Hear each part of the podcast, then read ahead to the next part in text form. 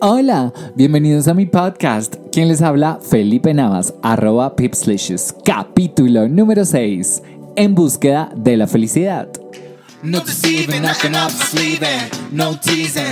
I need you to get up, pump on the dance floor. Give that man what he asking for. Oh, cause I feel like busting loose and I feel like touching you. Uh, uh, can't nobody stop the juice. So baby, tell me what's the use. I said it's getting hot in here, so hot. So take off all your clothes. I take my clothes off. Hoy quise hablar de este tema porque llevo cuatro meses con un cambio drástico de pensamiento y este cambio se debe a una gran amiga que en Cartagena me hizo caer en cuenta que el problema de mi amargura y mi ansiedad no eran los demás, sino que procedía de mí mismo. He sido una persona muy afortunada porque nunca me ha faltado nada en la vida. Mis padres han hecho una excelente labor de crianza y me han dado absolutamente todo, pero por alguna razón no me sentía feliz conmigo mismo. Hace unos dos años empezó esta búsqueda de la felicidad, de saber cuál era el propósito de estar en este mundo terrenal. Empecé a estudiar cábala, leyendo algunos libros, asistiendo a algunas charlas, viendo videos y paulatinamente llegó a mi vida la astrología, a la cual le debo demasiado porque gracias a ella me conocí de una manera profunda. Ya soy consciente de mis virtudes y defectos, lo cual me hace trabajar en ello diariamente. Hice una encuesta en Instagram para los que no me siguen arroba pipslashes y pregunté si la felicidad era un estado de ánimo o una decisión.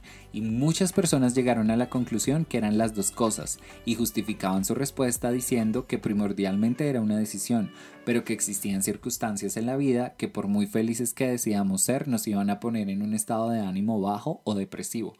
Y estoy totalmente de acuerdo con ello pero quiero compartir mi cambio desde que empezó mi año, o sea, el 12 de abril del 2021. Y lo que logré fue ser consciente de lo afortunado que soy y empecé a agradecer diariamente cosas que tengo y no era consciente de tenerlas. Por ejemplo, comer, el amor que me brindan mi familia y mis amigos, gozar de buena salud, mi libertad, poder caminar, poder ver, mi café, que el cual no me puede faltar, etcétera y para no olvidar hacerlo lo pegué en la puerta de mi habitación. Puedo contar tres días, los cuales recuerdo perfectamente que no me sentía totalmente cómodo y tenía la energía bajita. Pero tres días de casi 120 días que han transcurrido de este cambio es bastante. Y llegué a la conclusión que los seres humanos somos desagradecidos por todo, porque cada vez queremos tener más cosas materiales y nos olvidamos de lo esencial que tiene la vida y optamos por tener una actitud arrogante diariamente la publicidad, las redes sociales, las películas, etc. Todo el tiempo nos están bombardeando con el concepto de si compro esto soy feliz, si tengo este producto seré exitoso. El mayor error que estamos cometiendo es comparando nuestra vida con la de los demás. Es una carrera constante de mostrar lo perfecta que es nuestra vida y muy pocas veces compartimos contenido de valor que representa una realidad y no una burbuja. La cultura pop nos bombardea constantemente de lo que es el significado de la felicidad, pero en realidad cada quien es feliz de una manera totalmente diferente. Ustedes se cuestionarán qué los hace felices. Créanme que yo lo hice al inicio de este proceso de buscar mi felicidad y ya identifiqué que las cosas que me hacen feliz son cosas muy mínimas y cotidianas, como bailar mi canción favorita del momento en la ducha o encima de mi cama, estudiar. Sí, a mí me gusta aprender cosas nuevas diariamente y por eso estudio por mi cuenta patinar, hacer ejercicio, estoy feliz haciendo CrossFit. Descubrí que me hace feliz hacer mi desayuno, así que los invito a cuestionarse qué los hace felices.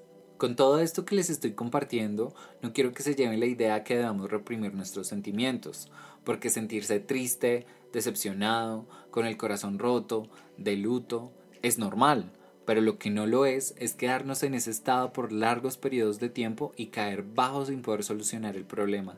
Y créeme que si empiezas a agradecer diariamente, ya sea a tu Dios, en mi caso al universo, por las cosas que tienes y empiezas a hacer estos pequeños cambios de rutina, dedicándole más tiempo a tus hobbies, vas a sentir un cambio drástico en tu vida y lo más importante, te vas a sentir con muchísimas ganas de cumplir tus metas, sueños y objetivos. Me obsesioné tanto con este tema de búsqueda de la felicidad y encontré que las personas más exitosas del planeta manifiestan por medio de su palabra las cosas que les va a pasar y nunca por su boca escucharás un no puedo, es que soy pobre, eso solo lo pueden hacer los ricos o quejarse todo el día por su vida miserable. Como conclusión, nunca es tarde para perseguir tus sueños y para empezar a ser una persona feliz. Te invito a que empieces tu búsqueda de la felicidad porque es algo totalmente personal. Gracias por escucharme.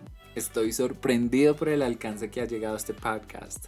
No puedo creer que me escuchen en ciudades tan lejanas como Toronto, Berlín, Madrid, Alicante, Toledo, Bordeaux, Sydney, San Luis de Potosí, Jacksonville, Mendoza, Lima, Buenos Aires, también en varios rincones de Colombia y eso me tiene muy feliz. De verdad, muchas gracias. Recuerden seguirme en todas mis redes sociales como arroba pipslishes. Bye bitches!